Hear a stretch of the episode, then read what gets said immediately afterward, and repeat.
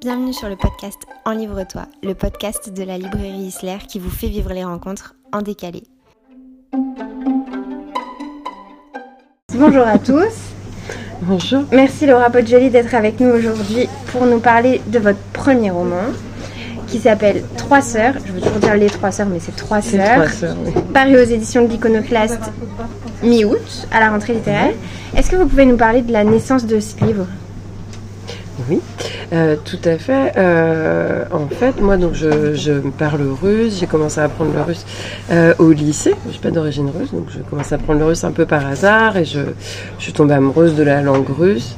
Euh, je suis allée en Russie une première fois en classe de terminale, puis j'y suis retournée ensuite pour y vivre. Euh, donc j'ai vécu dans un Abjégiti, une cité universitaire russe, euh, quand j'avais 19-20 ans, pendant un an et demi, et depuis j'y retourne environ euh, tous les deux ans. Et la dernière fois, le dernier voyage, c'était euh, il y a tout juste trois ans, fin 2019, puisque depuis, euh, du fait bah, de la pandémie et du contexte qu'on connaît aujourd'hui, je n'y suis pas retournée. Et c'est pendant ce dernier voyage que euh, il y a eu la, la genèse euh, de ce livre. En fait, on était un petit peu plus d'un an après le, mouvement MeToo et j'en avais pas encore spécialement parlé avec euh, mes amis. Donc euh, voilà, en arrivant là-bas il y a trois ans, je leur demande bah, est-ce qu'il y a eu un écho à MeToo en Russie? Je pose plein de questions. Donc au départ, certaines ont même du mal à comprendre de quoi je parle quand je dis hashtag MeToo. Et puis elles me disent bon, non, non, bon, c'est pas du tout comme en Occident, mais regarde quand même, il y a quelques activistes dont je parle dans le livre qui se saisissent voilà, de sujets, euh, enfin qui se battent pour, pour les droits des femmes, notamment contre les violences domestiques.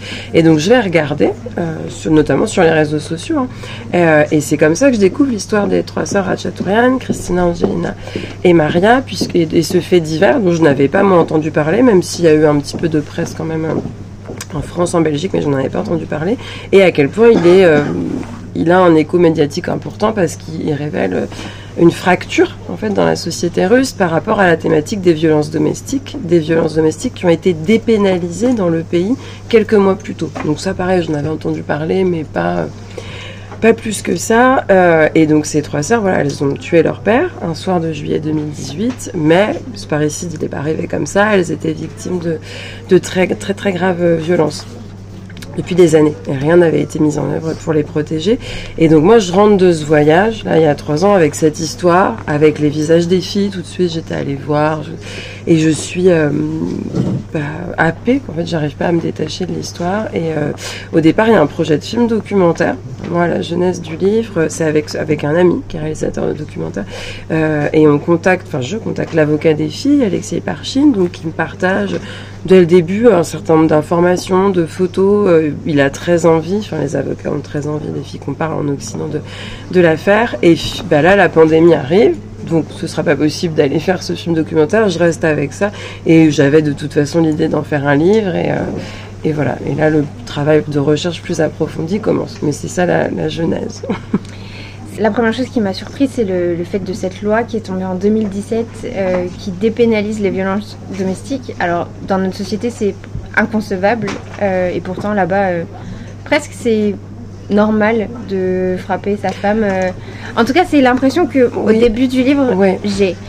Et autre chose qui m'a frappée, c'est qu'en fait, moi, je l'ai lu au départ, avant que mes collègues me disent que je me faisais fausse route, comme un roman. Je ne pensais pas que c'était une histoire vraie. Et en fait, c'est quand tombe un compte Instagram que je vais voir sur Instagram et qu'on en parle et qu'elles me disent Ben non, en fait, il est nommé roman, mais ça l'est pas. Ah bah enfin après c'est un roman, enfin pour moi c'est un roman récit, enfin tout le quotidien des filles je l'ai euh, Oui, complètement romancé. romancé, c'est pas du tout un essai, Euh, après c'est on appelle ça enfin un roman vrai, roman euh, dans enfin c'est l'écriture du réel, c'est ça moi c'est ce que j'aime écrire, et, mais c'est après c'est pas un essai, enfin c'est vraiment romancé. Mais moi, je- mais pars d'un fait divers, oui. J'étais tellement détachée en me disant C'est pas possible, on peut pas en 2022 lire quelque chose qui est toujours d'actualité, euh, comme ça, dans un pays euh, plutôt développé.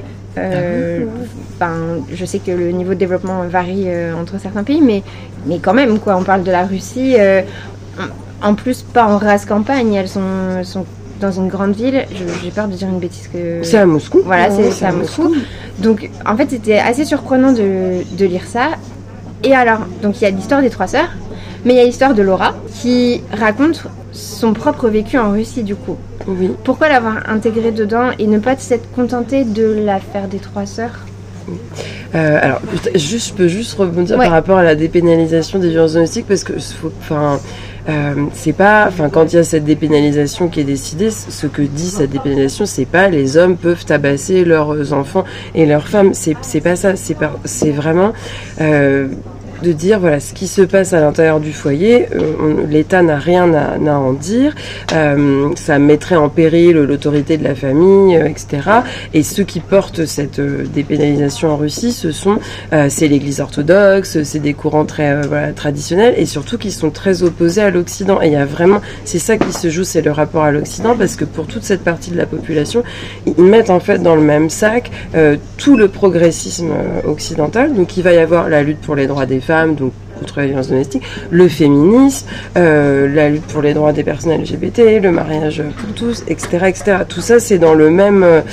Euh, et pour eux, tout, qui se fait de, de progressistes en Occident, ça amènerait une espèce de déliquescence des valeurs morales qui mènerait à leur perte de nos sociétés.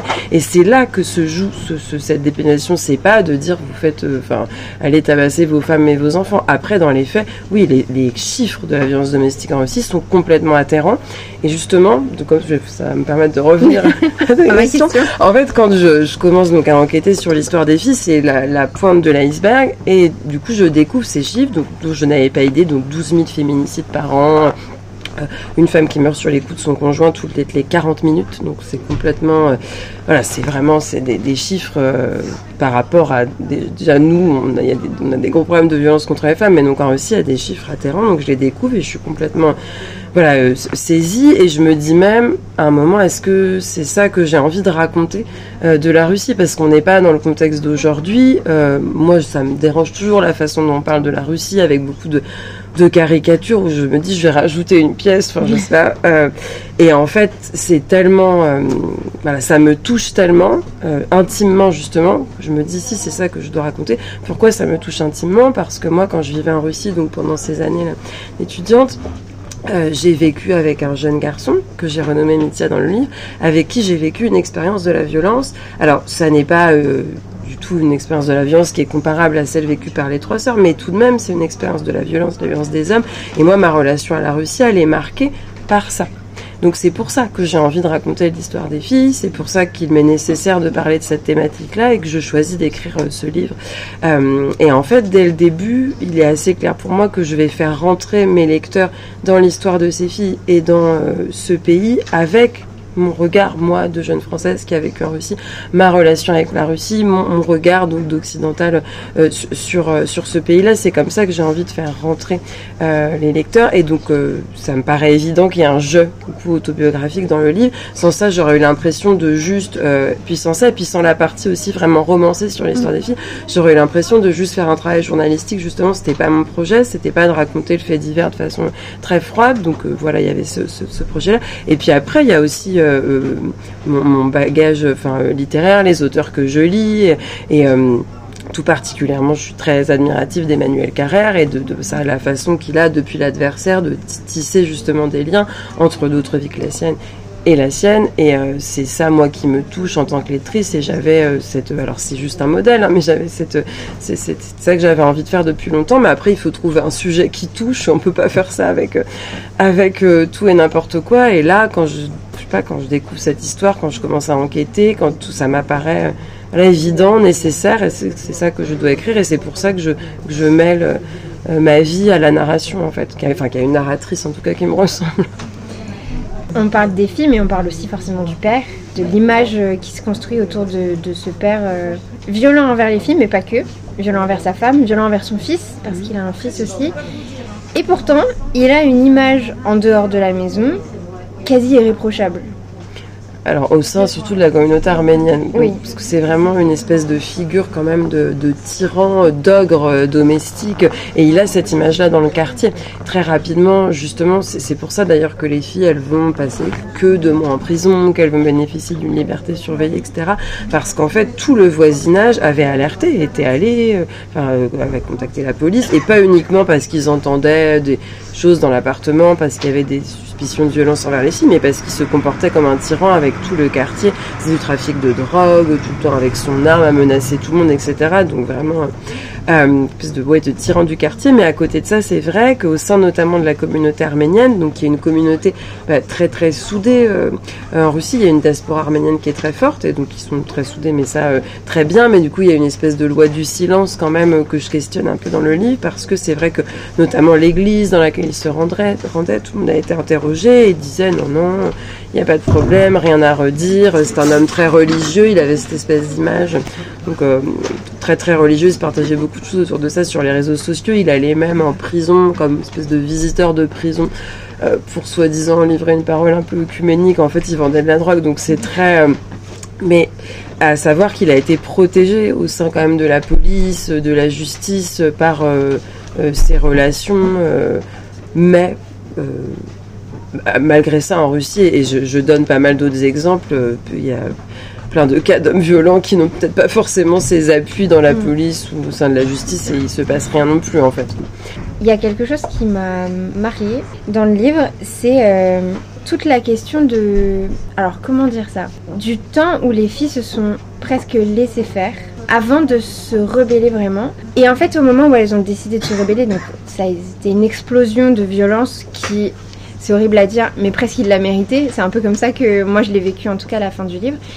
Et en fait, je me suis tout le long du livre posé la question de comment j'aurais réagi si j'avais été à leur place et est-ce que j'aurais été capable d'endurer aussi longtemps? Parce que je crois que c'est ça qui, qui marque le lecteur à la fin, c'est que ça ne s'arrête jamais.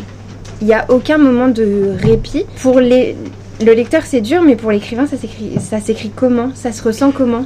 Bah après, moi, c'est vraiment ce qui m'a questionné justement quand j'ai découvert cette histoire, c'est de bah, comment euh, de victime on devient bourreau, et c'était euh, de cette façon-là que j'avais envie de, de raconter euh, le fait divers. Et je parlais tout à l'heure d'exemples, donc je sais pas de de Carrère ou de Yablonka, où il y a beaucoup d'écrivains qui ont écrit autour du fait divers et en, en racontant soit du côté de la victime, comme Yablonka dans Laetitia, soit du côté de, du, du, coupable, donc dans, dans la et là, en fait, ce, qui, ce que je trouvais moins intéressant, c'est qu'en fait, elles étaient victimes et en même temps bourreaux, parce que c'est un récit d'une extrême violence. Et donc, ce qui m'intéressait, c'était de remonter euh, justement le, quotidien. Je suis remontée 11 ans avant le, euh, le parricide et de, de, de, comprendre ce qui se jouait bah, dans l'emprise, parce que ce que tu dis, euh, qu'est-ce qui fait qu'elle reste, c'est toute la question de l'emprise, qui en Russie, en plus, alors est très peu traitée. Moi, je me suis beaucoup nourrie, du coup, de, il y avait énormément de matière, beaucoup d'émissions télévisées, de reportages, de témoignages. Alors pas des filles parce qu'elles n'ont pas le droit de, parler, mais de tous leurs proches, entourage, etc. Et euh, cette question de l'emprise, finalement, elle était assez peu euh, abordée parce que c'est quelque chose dont on parle peu en Russie, mais dont, nous on parle depuis quelques années, mais dont on parlait en fait assez peu avant aussi. Donc il y avait toutes ces questions-là, et c'est vrai qu'il y a un moment euh, où le père n'est pas là en fait à la fin, ou pendant un mois il est, il a des problèmes psychiatriques, bref, il est, hospitalisé. Et je pense que c'est ce moment-là, c'est un moment de bascule, et c'est ça qui m'intéressait de le raconter et de, de, oui, de comprendre ce qui s'était joué. Euh, qu'est-ce qui fait qu'à un moment, euh, de, on tue le père, parce que tuer le père, en plus, c'est vraiment. Euh, donc, qu'est-ce qui, qu'est-ce qui se joue, et c'est tout ce qui m'intéressait. L'autre point important, c'est l'impact du peuple russe face à ce fait divers le peuple russe est quand même connu pour ne pas forcément beaucoup se rebeller, euh, ou quand ils essayent, ils sont vite euh, coupés. Et pourtant, cette fois-ci, ils ont gagné, entre guillemets, puisqu'elles ont été libérées. Alors, c'est une liberté conditionnelle. Oui, oui, oui, elles n'ont pas été jugées. Mais hein. euh, elles elle bénéficie quand même d'un soutien assez fou du peuple russe. Oui, alors oui, oui, ce que je disais tout à l'heure, donc c'est vrai qu'elles elles passent que deux mois en prison et elles ont ensuite une liberté conditionnelle, alors avec bracelet électronique, euh, des heures de visite, pas le droit de voir leur mère, pas le droit de se voir entre elles, etc. Et ça, ça a été assoupli euh, fin 2020, début 2021, donc il n'y a plus le bracelet électronique, il n'y a plus les heures de sortie. Elles peuvent revoir leur mère, juste elles n'ont toujours pas le droit de se voir toutes les trois ensemble. Alors moi après je sais pas ce qu'elles font, ce qu'on disait tout à l'heure, mais elles n'ont pas le droit de se voir toutes les trois. Et moi, ça, ça m'intéressait dans la façon aussi dont je les ai racontés. Je pense que moment, on a l'impression que c'est un seul et même personnage, de faire vivre leur sororité, parce que je me disais, ils n'ont pas le droit, en fait, de, de se voir. Euh, et, euh, et, voilà, et donc l'affaire n'a pas été euh, n'a pas été jugée, mais dès le début, il y a eu cette espèce d'élan médiatique, parce que justement, il y a les voisins qui témoignent, il y a plein de personnes qui témoignent. Alors après, on retrouve la polarisation dont je parlais tout à l'heure par rapport à la dépénalisation. On va avoir vraiment d'un côté, et il y a des, des, des talk shows, des espèces d'émissions télé avec euh, euh, des gens de la famille des deux côtés qui viennent parler, qui se battent. Donc c'est un peu, c'est des espèces d'émissions mais bon, et, euh, et donc on retrouve vraiment, voilà, d'un côté ceux qui disent qu'elles doivent être condamnées au maximum requis pour meurtre en Fédération de Russie, aucune prise en compte du coup de l'emprise, de la légitime défense, voilà, et de l'autre, euh, voilà, plein de, de, personnes en soutien qui disent mais elles vivaient des choses absolument euh, épouvantables, la légitime défense doit être reconnue, et il y a eu effectivement un, quelques des choses qui se sont passées sur les réseaux sociaux. Je parlais tout à l'heure de ces activistes par le biais desquels j'ai découvert l'histoire, qui étaient je, parle au passé parce que là ça a un peu changé depuis le, début de la guerre sur les réseaux sociaux, mais qui étaient très très euh, actives, elles, euh, bah, globalement pour euh, les droits des femmes et par rapport au cas des filles, elles ont créé un hashtag dont je parle dans le livre Yanira Omirat, je ne voulais pas mourir, qui en fait est vraiment en réaction à l'affaire des sœurs Chateaubriand où elles se maquillent comme si elles avaient euh, elles-mêmes subi des coups. Et c'est repris par euh, des centaines de milliers de personnes d'anonymes donc pour dénoncer euh, ces, ces, violences domestiques. Il y a une pétition qui est signée pour que les filles sortent.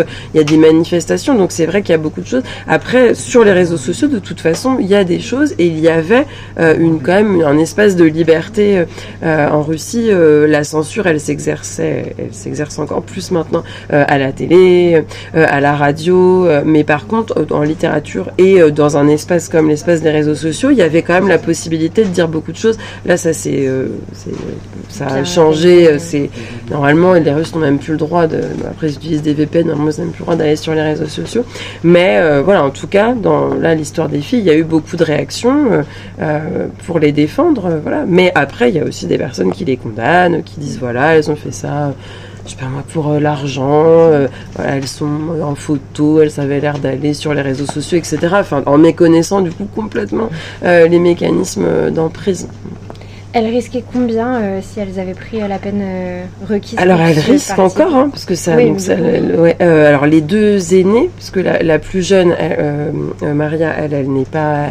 Les expertises psychiatriques ont reconnu qu'elle n'était pas en possession de ses moyens psychiques au moment de, des faits, mais Chris, Angelina et Christina, c'est 22 ans en Russie. Enfin, c'est un... Mais voilà, après. Euh, ce qui se, s'est passé, c'est qu'il y a une affaire qui a été ouverte. Là, c'est une différence avec ce qui peut se passer euh, en France. Il y a une affaire qui a été ouverte contre le père euh, début 2021, parce qu'en Russie, on peut juger les morts, on peut juger à titre posthume. Quand la Russie faisait encore partie de la Cour européenne des droits de l'homme, elle était souvent condamnée par rapport à ça. mais bon, là, en l'occurrence, ce sont les avocats des filles qui ont fait cette demande, puisque c'est une possibilité. Et donc, il y a cette affaire qui a été ouverte contre Mireille Ratchatourian pour actes de torture, violences sexistes, voilà, etc.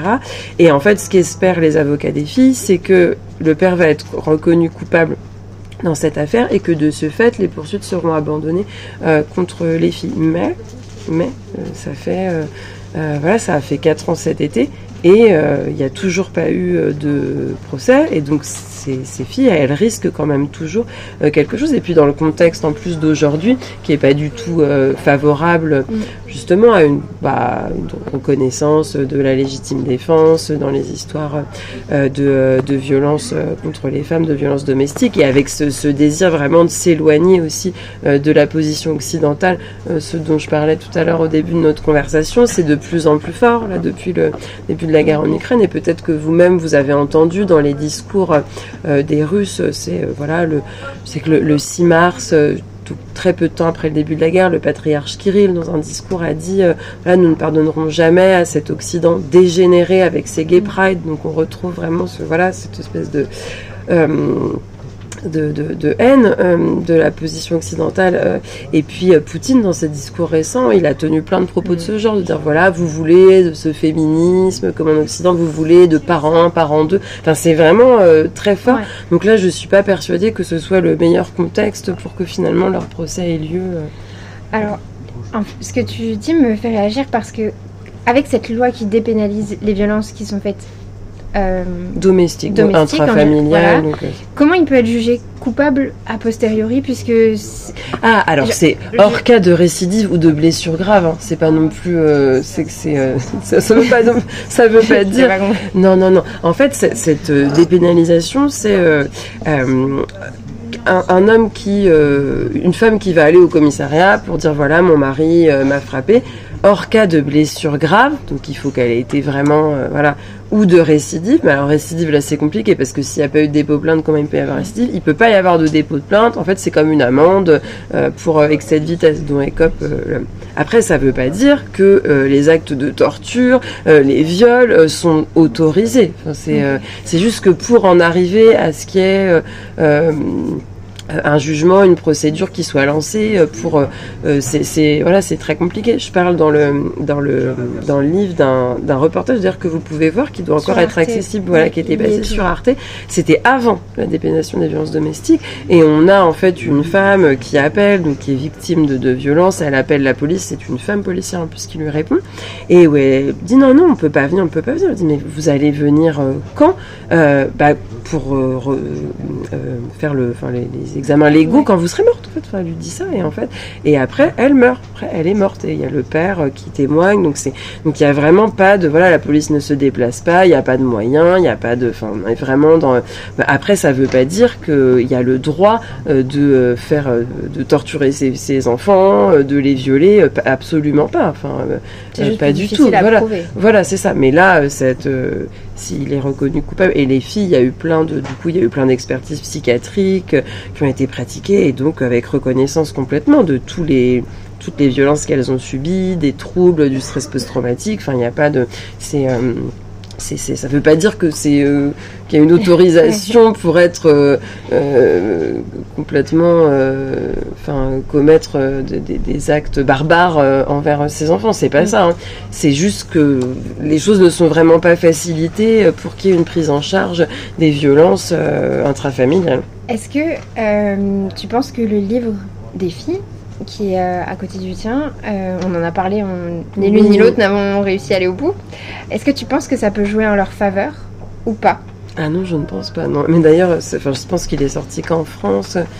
Alors ça, je sais pas. J'ai pas C'est une mais- journaliste en fait qui avait couvert le procès, si je me trompe pas, une journaliste de Libération et qui a récupéré des témoignages donc des filles, mais sous forme écrite, puisqu'elles elles n'avaient elles n'ont pas le droit de d'échanger directement avec des, des journalistes et elles elles n'ont pas le droit d'échanger entre elles, donc il n'y a pas eu une mise en commun, enfin c'est pas une écriture à, à plusieurs mains et, et donc ce sont ces, ces textes là qui sont publiés, donc c'est des enfin Oui, c'est du témoignage. du témoignage euh, et donc avec un niveau de violence, de sévices euh, vraiment euh, terrible. Donc moi je rentre pas du tout dans ça dans, mon livre. Enfin, j'ai vraiment fait très attention. Je veux pas du tout être euh, voyeuriste. Enfin de tout ce que je raconte d'ailleurs de leur quotidien, finalement il y a assez peu. Alors vers la fin, oui, il y a quand même euh, Il y a deux scènes. deux scènes qui peuvent être un peu difficiles, mais j'ai vraiment euh, voilà j'ai j'ai fait attention. Mais sinon je, je rentre pas du tout dans ces détails-là. Bon, bon elle elle rentre dans ces détails.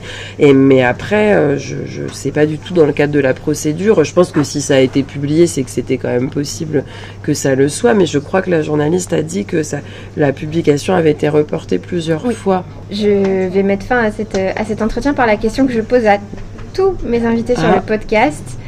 Tu as le droit de me citer deux titres parce que, un, il paraît que c'est trop dur. Quel est le livre qui a marqué ta vie? Oh là là, c'est vraiment très. Alors, euh, ouais, je peux en dire deux, oui. Oui, deux, oui. Il y en a qui arrivent à en placer un troisième discretos Ah, dans leur ah oui. argumentation, mais normalement c'est un, mais... Alors, marquer ma vie, vraiment, parce que la vie, c'est long. Alors, Ouais. si vraiment, euh, à l'adolescence, euh, euh, je crois que c'est un livre de Zola. Je crois que c'est L'Assommoir qui a vraiment, que j'ai lu, je sais pas combien de fois. Je suis complètement fan de Zola. Ouais, non, tu Oui. tu n'aimes pas Non, bah, moi, j'aime beaucoup. Ah oui, tu n'aimes pas? Ah non, le traumatisme de Ah. Zola à l'école, quoi. Ah oui, bah alors moi j'adore. Donc euh, c'était- j'en ai lu beaucoup, beaucoup des romans Macquart et de- j'adore les, euh, les romans sociaux. Enfin donc euh, voilà, j'aime beaucoup.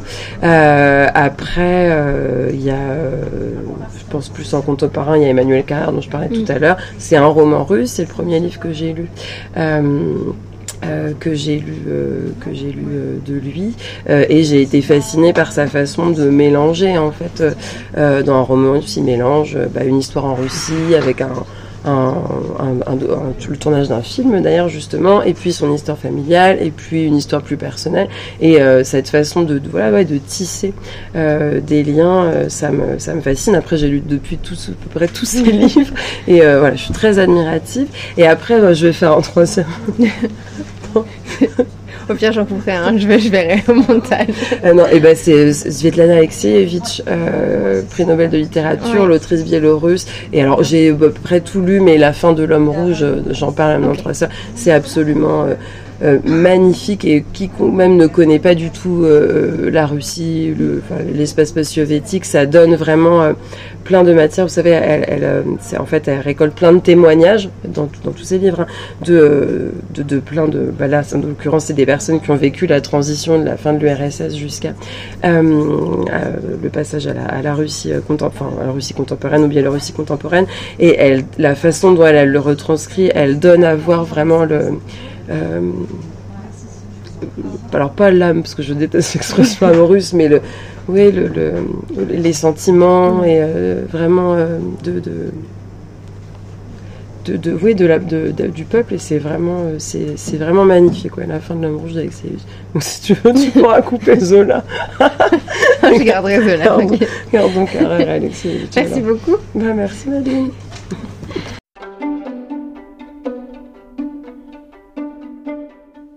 Merci de nous avoir écoutés. Et pour connaître toutes les informations sur ce podcast, n'hésitez pas à vous rendre dans la barre d'infos. Pour connaître les prochaines rencontres, allez directement sur le site isler.fr pour toutes les informations.